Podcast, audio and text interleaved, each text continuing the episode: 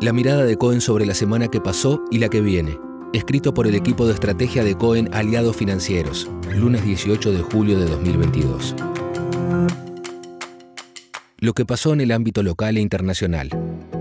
El gobierno argentino intentó dar señales de moderación fiscal y de apoyo del FMI. Los bonos en pesos mejoraron y la brecha cambiaria estuvo más tranquila, mientras que subió el riesgo país y cayó el Merval. Esta semana se conocerán nuevos datos sobre la situación fiscal y sobre la dinámica del sector externo, lo que presionará al gobierno a dar medidas más concretas para reducir la incertidumbre. En el ámbito internacional, el mercado no despega.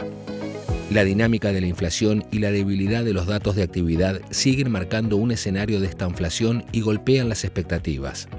Los principales índices bursátiles volvieron a caer en tanto que los bonos se estabilizan, confiando que la suba de tasas que se viene ya fue descontada. La mira de esta semana estará puesta en el mercado inmobiliario y en la temporada de balance del segundo trimestre.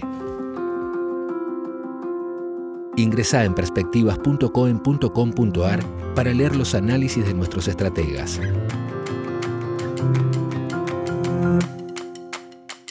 El presente informe es publicado por CONSA y ha sido preparado por el Departamento de Estrategia de CONSA.